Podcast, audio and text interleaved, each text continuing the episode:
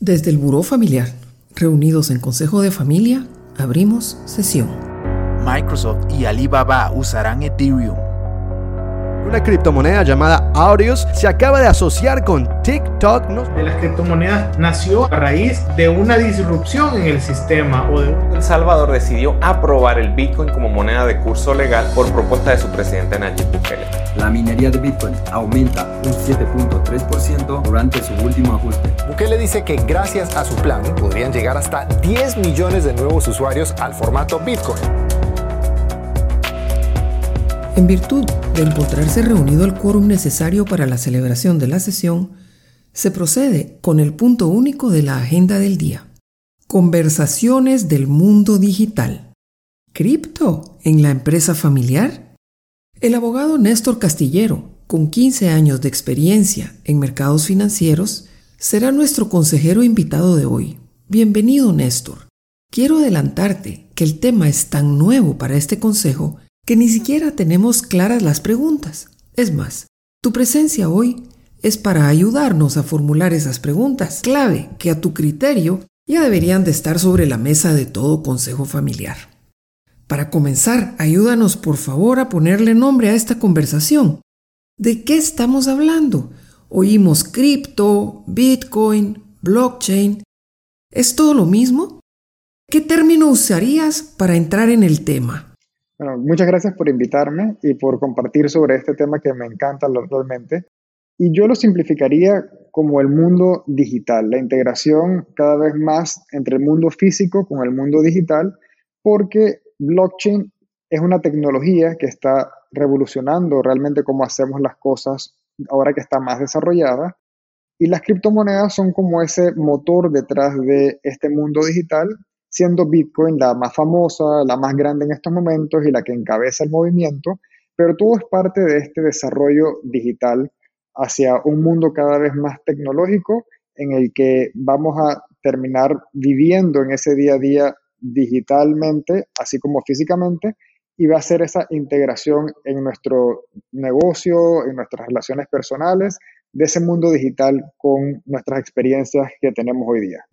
Acordemos entonces llamarle conversaciones del mundo digital. Es un hecho que familias empresarias que logran conversaciones significativas convergentes evolucionan mejor, pero esto es agregar una dificultad adicional, pues se trata de modelos mentales opuestos. Por un lado es un tema tan atractivo y familiar para la nueva generación y por el otro, desconocido y merecedor de poca confianza para las generaciones que aún toman las decisiones importantes en las empresas. Percibo incluso situaciones de competencia a ver quién gana, si la nueva generación con su juguete nuevo o los más viejos esperando la debacle financiera global que valide sus reservas. ¿Cómo cerrar esa brecha generacional sin que haya ganadores y perdedores? ¿Se puede hablar de cripto con los abuelos? ¿Cómo restarle esa tensión para poder compartir como grupo familiar la ilusión por el mundo digital que según tú es el futuro? Yo pienso que en este tema, al ser algo nuevo y que tal vez las generaciones más jóvenes conocen más, pueden sentir que esta es como su oportunidad de desplazar a lo que ya existía y obviamente va a haber un rechazo por los que están ya posicionados porque no quieren ser desplazados. Pero pienso que ambas ideas pueden coexistir, ya que no hay una manera o solamente de hacer esto o lo otro, sino que este mundo es tan amplio que permite que cada quien tenga su visión de lo que quiere crear y lo pueda hacer sin necesidad de estar en contra del otro. Es normal que uno sienta rechazo a ese cambio y a eso nuevo, porque uno no quiere sentirse pues desplazado y sentirse que se está quedando atrás, pero es importante esa educación y aprendizaje porque al desglosar y simplificar este mundo, lo cual es muy fácil de hacer una vez uno entra a educarse, puede darse cuenta de que hay oportunidad para todos, tanto para los mayores como para los más jóvenes, y que puede haber una integración entre ambas generaciones para crear algo mucho mejor que pasar el tiempo discutiendo y peleando entre una a la otra, sino ver cómo pueden cooperar para utilizar la tecnología y los avances que están realizando hacia un mayor crecimiento en el negocio o simplemente para estar a la vanguardia de qué son los cambios tecnológicos que están sucediendo en el mundo. Acordamos entonces que se puede tener una ilusión cautelosa, que hay oportunidad para la integración siempre y cuando nos eduquemos y respetemos las posiciones del otro, que tengamos buenas conversaciones de futuro y que logremos disipar esos temores fundados o infundados. Realmente con todo lo que ha pasado, nadie debería sorprenderse de lo que pueda venir, o sea, un futuro en el mundo de los capitales que ni siquiera podamos imaginar. Pero aparte de, la recomendación de formarnos en las nuevas tendencias del mundo digital, ¿cuál sería tu consejo para nosotros cuando la nueva generación sugiera en un consejo familiar invertir en estas nuevas modalidades? Pienso que es importante estar abierto a lo que está sucediendo, porque al ser avances y desarrollos tecnológicos, uno no puede ver qué es lo que a uno lo está reemplazando. Y si uno se queda atrás o simplemente desechó la idea porque no le gustaba o porque no la entendía, eso no quiere decir que esa idea no va a prosperar y que uno puede seguir siendo desplazado. Así como en el pasado tal vez habían personas que no estaban de acuerdo con el Internet o no les gustaba y también habían rumores y habían anuncios y publicaciones diciendo que era dañino y que era algo malo, que realmente no tenía futuro. Y hoy vemos que es el Internet. Este mundo digital viene y el avance viene porque viene. A uno le gusta o no. Y así como en el Internet, uno tal vez dijo, yo no quería aprender a usar una computadora, yo no la voy a necesitar, esto es pasajero. Y ahora las computadoras son parte de nuestro día a día y te quedaste atrás si no te pusiste al día con eso.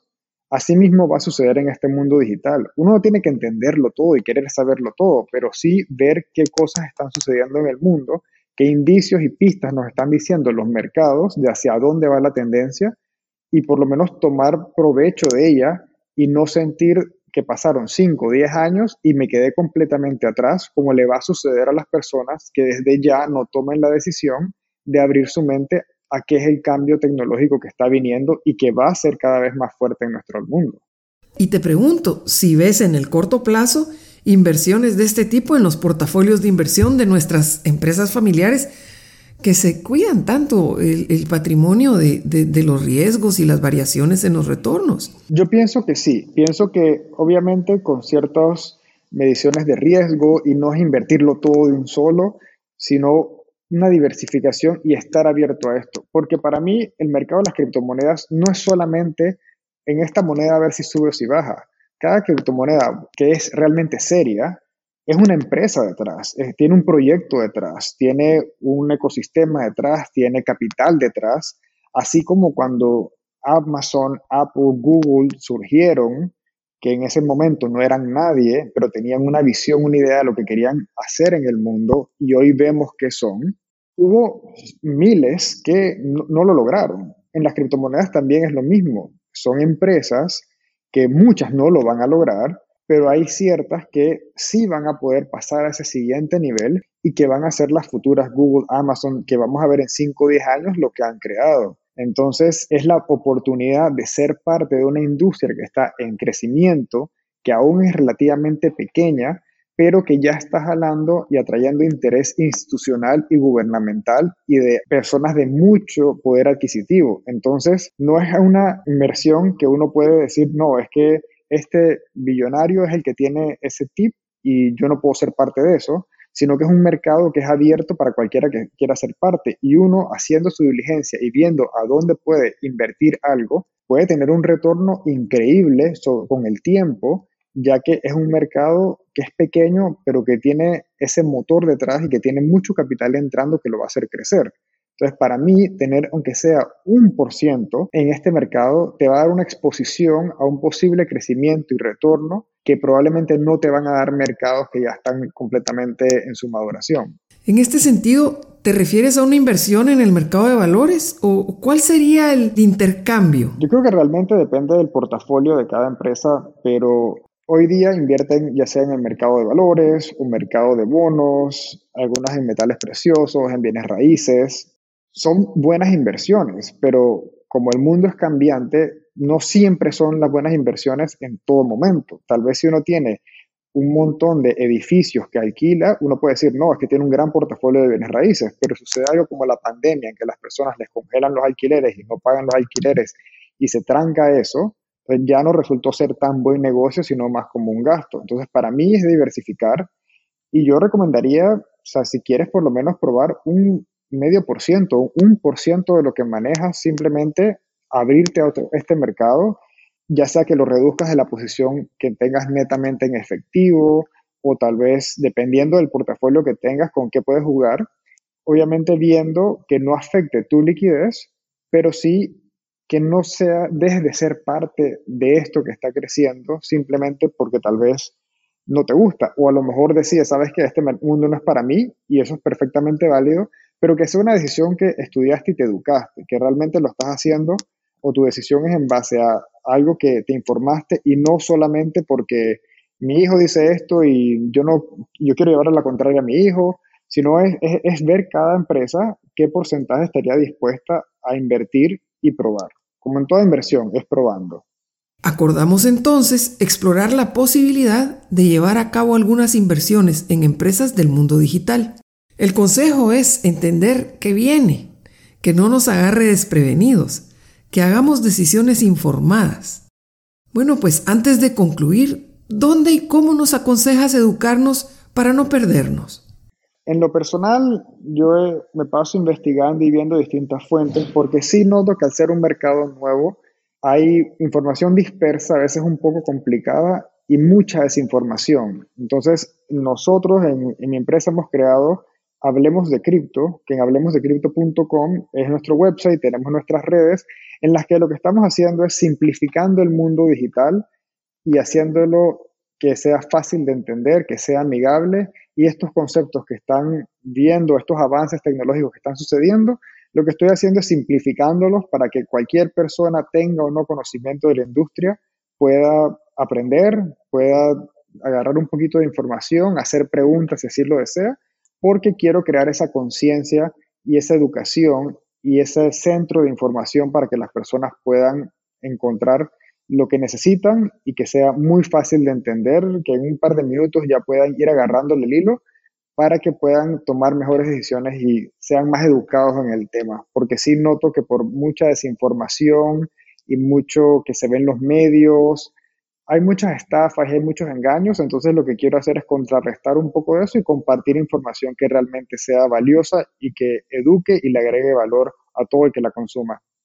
En este Consejo de Familia escuchamos a Gonzalo Jiménez hablar de la incorporación de la innovación como disciplina. Hoy agregamos formarnos en el mundo digital y abrir nuestra mente a esos nuevos propósitos que menciona Néstor para subirnos al barco del futuro con decisiones informadas. Yo pienso que es importante abrir la mente, que a veces uno por testarudo o por cerrado, no ve las oportunidades que suceden. Y si bien uno tiene mucho mérito en la posición que esté en la empresa o el tamaño que tenga la empresa o el negocio que uno te maneje, hay siempre alguien más joven, con más hambre y más deseo, queriendo desplazarlo a uno y queriendo hacer esta disrupción. Y en la medida que uno pueda ver qué está sucediendo en el mercado, ver estas tendencias, estos indicadores, uno puede estar más alerta y aprovechar y tomar ventaja de esa experiencia para utilizarlo a beneficio en su negocio o en su vida y no quedarse desplazado, porque esta revolución digital está empujada, sí, es generaciones más jóvenes, pero también son generaciones que no están solamente con el deseo del dinero, sino que tienen genuinamente un deseo de crear un cambio.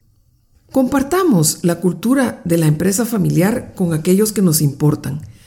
Agradecemos a nuestros patrocinadores, especialmente a hablemosdecrypto.com, el lugar para aprender sobre activos digitales de manera fácil y amigable.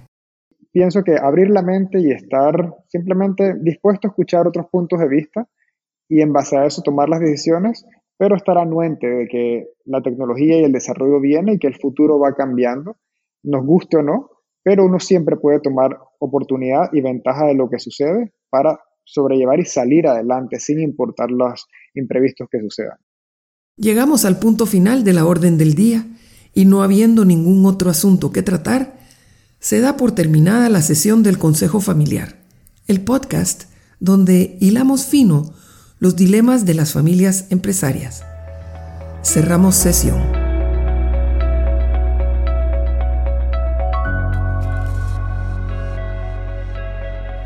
¿Deseas poner tu consulta confidencial en agenda del Consejo de Familia? Escríbela a margaret.burofamiliar.com y comparte con las personas que te importan. Así aprendemos todos.